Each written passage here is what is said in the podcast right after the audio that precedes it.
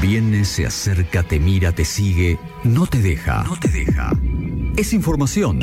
Es actualidad. Es opinión. Es noticia. Es el tema del día. Tema del día.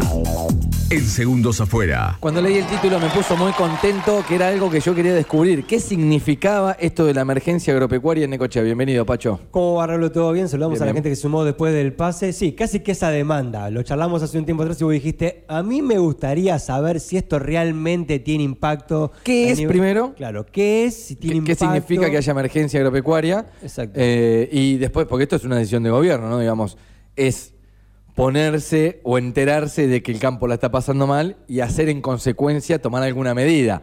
Ahora hay que ver también si esa medida es suficiente o no. Claro, un poquito vamos por ese lado. Me gusta que se sumen nuevas voces para hablar Te la acerca de presento, estos Jorgelina Pacho, el, este, que Hola, hace el tema del día. temas. ¿Qué tal, Jorgelina? ¿Todo Yo bien? soy la conductora de este programa. Me encanta. Vino arriba del pony, está difícil. No, bueno, Pero bueno. ya la vamos a. Pero un poco la actitud A cuando domar. te arrancás al aire tiene que ser esa. Sí, sí, Y sí, si no, te llevan puesto, ¿viste cómo es esto? No es Ex nada integrante de la radio y actual integrante, por lo que yo me acabo de enterar. Todavía, ahora a la una de la tarde tengo reunión con la dirección de la radio para O sea saber que empezó antes de que vos has informado. en, qué formato Jorgelina va a estar con nosotros. Ok, perfecto, Así que- buenísimo. Bueno, nosotros también vamos a sumar una voz a este tema porque desde hace tiempo ya se viene hablando de la emergencia agropecuaria, no solo en nuestra ciudad, sino a nivel nacional y a nivel provincial. Concretamente, una serie de productores locales se reunieron con el Estado municipal, con la Secretaría de Turismo y Desarrollo Productivo, para ver de qué manera podía llegar esta emergencia agropecuaria a nuestra ciudad. Concretamente, el pasado 28 de marzo se comunicó oficialmente que la emergencia agropecuaria iba a ser declarada también para nuestro distrito, para aquellos campos que hayan pasado por situaciones complejas entre el primero de julio del 2022 y el 31 de marzo de este año. Todavía no está confirmada la extensión de esta emergencia agropecuaria a partir del 1 de abril, pero sí para este periodo. Por esto nos hemos puesto en comunicación telefónica con un productor agropecuario local y referente de la sociedad rural aquí en nuestra ciudad, que es Eugenio Cardenó, que en este momento está en el campo, directamente así. No, no- estuvimos mensajeando durante toda la mañana porque no me quiero quedar sin señal. Me, imagino, decía- me lo imaginé arriba de la camioneta buscando señal. bueno, no sé por qué. Está un poco, es un poco así la situación, así que si te parece lo sumamos al aire. Eugenio, bienvenido a- al aire de Estación K2. Raulo, Pacho, te saludamos, ¿cómo estás? ¿Todo bien? Hola, buen día, ¿todo bien? Bueno, muchísimas gracias por el contacto, por supuesto. Es un poco así, como decía Raulo, ¿estás en la camioneta en este momento o en algún lugar así buscando un poco de señal ahí en el campo? No, no, en realidad estoy en la casa que tenemos una antena, básicamente. Estaba, por eso te pregunté el horario para, para poder asegurarme el hecho de tener señal. Pero sí, es así. Eh, uno va buscando señal y demás. Ahora puntualmente, como tenía la nota, ya te digo, estoy en un lugar que sé que va que tenemos una antena para eso. ¿no? Si te alejas de la casa, ¿hasta cuánto te alcanza la antena esa para la señal? No, no, no, está, eh, eh, digamos, es para, pa- para la casa y nada más, por eso después. Eh, Pero uno ya está acostumbrado, digamos, no, no, no. Bueno. Generalmente uno cuando sale medio que te desconectás, lo cual también está bueno. Sí, claro, me imagino. Bueno, concretamente, ¿cómo tomaste la oficialización de que se había dictado la emergencia agropecuaria para nuestro distrito y fundamentalmente qué implica esta oficialización?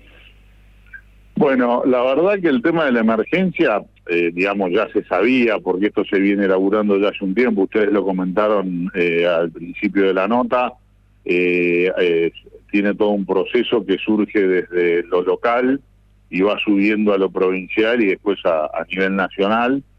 Digamos, primero hubo una reunión de, de lo, para conformar lo que se llama la mesa de emergencia, que está integrada por el municipio, bueno, por las entidades, por el INTA y demás, donde, digamos, se plantea la situación, incluso el INTA tiene que hacer todo un informe, digamos, por ahí para los oyentes que, que, que no están vinculados con el campo, el INTA es, es un organismo gubernamental, que es el Instituto Nacional de Tecnología Agropecuaria, que maneja todo lo que son tecnologías eh, a nivel que tiene que ver con el tema del campo y está distribuido en todo el país. Y en Necochea hay una agencia del INTA. Ellos son los que determinaron también a, a- a través de informes técnicos la situación que se venía viviendo. Se supone que al, eh, existe lo que es emergencia y lo que es desastre de acuerdo a los porcentajes de daño que tengas por la sequía en este caso, a partir de un determinado momento, a, partir de un nivel de daño que tenés, entras en emergencia, que es el 50%, digamos, de, de daño significa respecto de los rindes habituales o los rindes promedio, y ya si es superior de, al 80%, eh, ya significa que uno está en, se llama desastre, digamos. Y en nuestra- y nuestro- Tendría que ser como otra categoría. Y en nuestros Digamos, campos, eso- más o menos, ¿qué, qué, qué generó? Eh, ¿Emergencia o desastre? Mira, las dos cosas. A ver, el, el, el tema de la emergencia y, y o desastre claramente se ve en lo que fue en nuestra zona, todo lo que fueron los cultivos de fina, lo que es el trigo y cebada fundamentalmente, que es lo que más se siembra en nuestra zona, que es lo que se cosechó, ya te digo, para fin de año, entre mediados en diciembre, fines de diciembre, que la verdad que hubo rindes, eh, por lo general, menos del 50% de lo normal, eh, también hubo gente que no cosechó nada, básicamente por, por porque hubo una suma de lo que es eh, sequía y también heladas. Eso con respecto a lo que son los cultivos y bueno, y después con respecto a lo que es ganadería, eh, digamos que por ahí es más difícil de, porque son procesos mucho más largos, digamos, porque hay, hay digamos, el, el, el primer problema que tiene un productor que está en emergencia, un productor ganadero, es que se empieza a quedar sin pasto, pero eso no implica una pérdida en ese momento, digamos, ¿no? Eso se ve sucesivamente después porque, bueno, no pueden engordar los animales y los tienen que vender antes, porque las vacas no se quedan preñadas y, y no te dan un ternero, pero bueno, eso es un proceso muchísimo más largo, ¿no? Y de hecho, fundament... Sí, sí, decime. Te, iba a consultar esto, digo, eh, alguien que, que- trabaja en el campo me comentó alguna vez en una reunión así de, de Peña, me dijo, esto es tirar una sembrilla, un- una semilla debajo de la tierra y el que es creyente empezar a rezar y el que no, bueno, se trata de hacer todo lo posible para tener un, un- un rinde, pero también las inclemencias del tiempo juegan su, su papel predominante. En este caso, lo de la sequía es imprevisible esto, ¿no? Sí, sí, por eso es una emergencia, digamos. A ver, evidentemente, a ver, el, el, el productor agropecuario, dentro de, su, de sus riesgos habituales, cu- cuenta con el riesgo climático. Digamos, eso es una realidad y uno está expuesto a que haya granizo, a que haya heladas, a que haya sequía. De hecho, hay, hay formas de cubrirse. En el caso del granizo, por ejemplo, hay posibilidades de hacer seguros. Con seguro. Y, y sobre Pero la bueno. sequía ahí no. No, no hay, no hay sobre la sequía no hay seguros, sería lo que se llama un seguro multirriesgo que no que no existen en el país. Lo que pasa es que bueno, en realidad el, el eh, cuando se dan semejantes extremos, obviamente que es impredecible, Claro. porque uno puede decir bueno yo eh, siembro X para tener un rinde promedio o más menos si tengo un año bueno, obviamente voy a tener mejor rentabilidad porque voy a cosechar, no sé, 6.000 kilos de trigo en vez de 4.000 que es el promedio, pero otra cosa es cosechar 1.000 o que, que uno no cubre ni los costos. No sé, son, Claro. son cosas muy extremas que no se dan habitualmente y por eso justamente es que se da esta situación de emergencia. Y ahora en relación a la emergencia, eh, ¿qué es lo que se qué es lo que se consigue, lo que se ofrece? ¿Le sirve al productor agropecuario o no? Estoy viendo que tienen que presentar una declaración única por afectado en un periodo máximo de 10 días a partir de la promulgación del decreto y que bueno, a partir de ahí se pueden obtener algunos beneficios o no. Vos me dirás si esto alcanza, no alcanza, sirve, no sirve.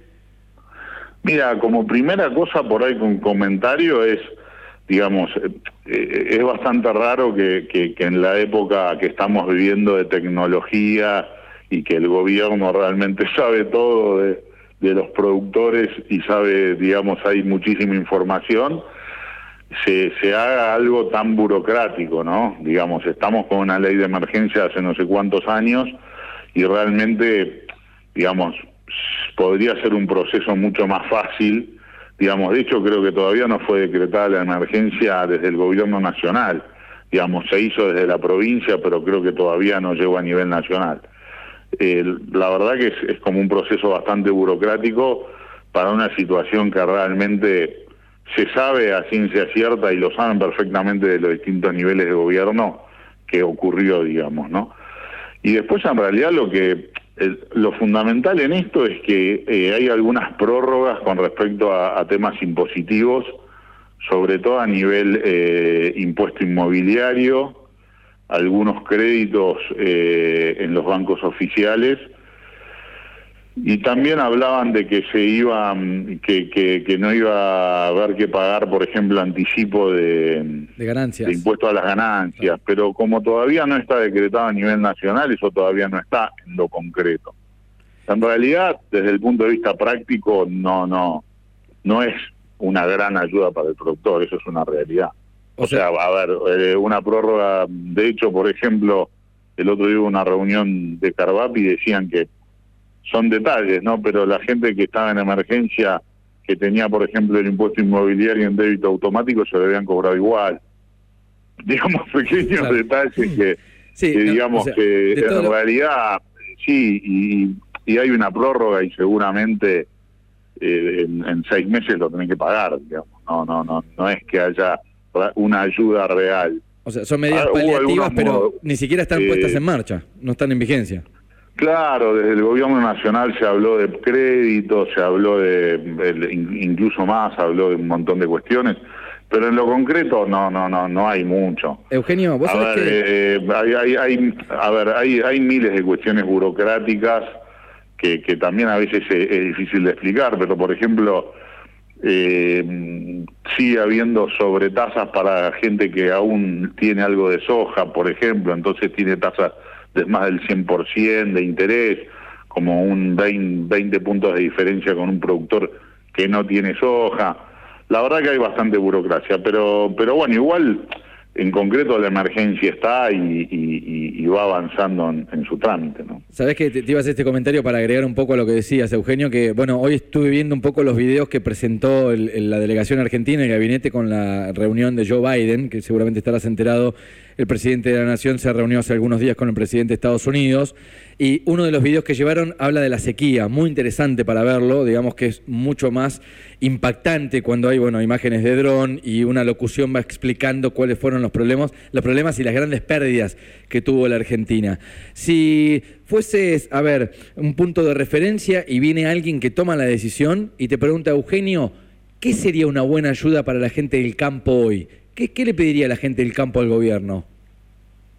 Mira, nosotros lo que venimos insistiendo desde el sector, y es algo bastante simple, es, eh, va, simple como planteo, obviamente no es fácil porque si no, obviamente calculo que se haría, es básicamente dos temas, digamos, lo más importante para el sector es el tema de los tipos de cambio diferentes que hay y el tema de las retenciones. Esos dos temas eh, son básicos, digamos, más allá de, alguna ayuda o eso, hasta para, es lo más importante. Hasta para la vida habitual, digo, no sin sequía por medio, ya, es un tema de discusión. No, obviamente para la vida habitual, pero, pero vos pensás que no es lo mismo. A ver, cuando vos tenés como productor, vuelvo al ejemplo porque es lo que se cosecha acá, digamos, si vos cosechaste 5.000 kilos de trigo o de cebada, por ejemplo, que te con lo cual tenés cierta rentabilidad y a vos por retenciones de una te sacan un 12, un 14%, que es lo que están las retenciones, bueno, vos la rentabilidad la tenés igual, reducida, pero tenés rentabilidad. Cuando eh, un productor cosechó 1.500 kilos de trigo, que es una pérdida absoluta porque es menos de, los de los costos que tuvo, a su vez igualmente le van a sacar el 12% de retenciones, es una locura digamos, porque se suponía, siempre se hablaba de una renta extraordinaria y que las retenciones eran porque el campo tenía muchísima rentabilidad. Entonces, resulta que ahora, digamos, pese a la emergencia y pese a que el mismo gobierno está reconociendo que la sequía es un desastre y presenta un video afuera diciendo, che, ayúdennos porque hay sequía y no podemos pagarle al Fondo Monetario, da media vuelta, se da vuelta y al productor le dice, flaco, jodete, ¿entendés? Las retenciones te las vamos a cobrar igual. Entonces es, es bastante demencial lo que está pasando, pero como vos decís, en la vida habitual, no solo en el campo, ¿no?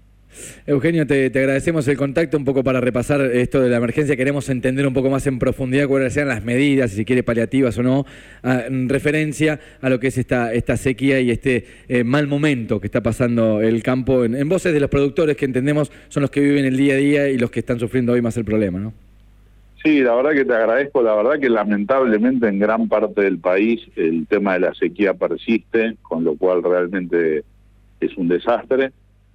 Por suerte nosotros en la zona nuestra eh, realmente ha cambiado la situación y a partir de enero empezó a llover y bueno, todo lo que es la parte de, de gruesa, que es lo que es girasol, maíz y soja, que, que está muy complicada en gran parte del país, acá por lo menos la situación se ha revertido un poco y, y las perspectivas son mejores. ¿Vos ya presentaste la emergencia agropecuaria por tu espacio, por lo que corresponde al periodo anterior? ¿Estás en ese trámite? No, no, no, no, yo no la presenté, tampoco la voy a presentar. Ok. No, no, no. No, para No, saber- porque para la- de- si digamos, desde lo, digamos, nosotros desde lo institucional, como vos bien lo dijiste, yo estoy en la Sociedad Rural de Necochea, obviamente que, que impulsamos, digamos, el tema de la emergencia para que estuviera disponible y demás, pero yo, digamos, desde lo, desde lo particular no, no, no lo he pedido. Ok, perfecto. Eugenio, muchísimas gracias por la charla, eh, que tengamos buen día.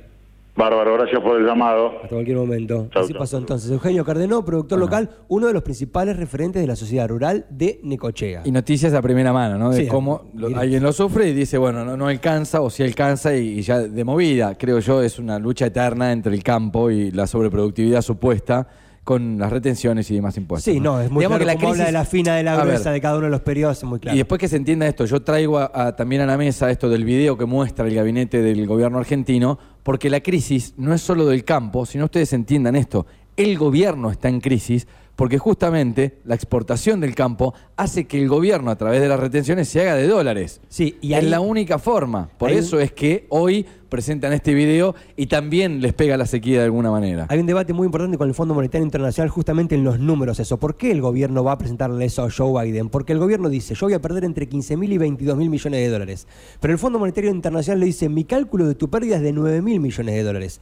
Y los otros 6 mil, y la diferencia entre los 15 mil y los 22 mil, entonces ahí son números muy grandes los Claro. que están en debate. Y cuando digo debate me refiero a debate constante y sonante. Discusiones acaloradas. Claro, de que los tipos me dicen, voy a perder 15. No, mi cálculo son 9. Y con los 6, ¿qué hacemos? Y no sé, bueno, fíjate, se te cargo. Pero a mí no me va a alcanzar. Bueno, ok.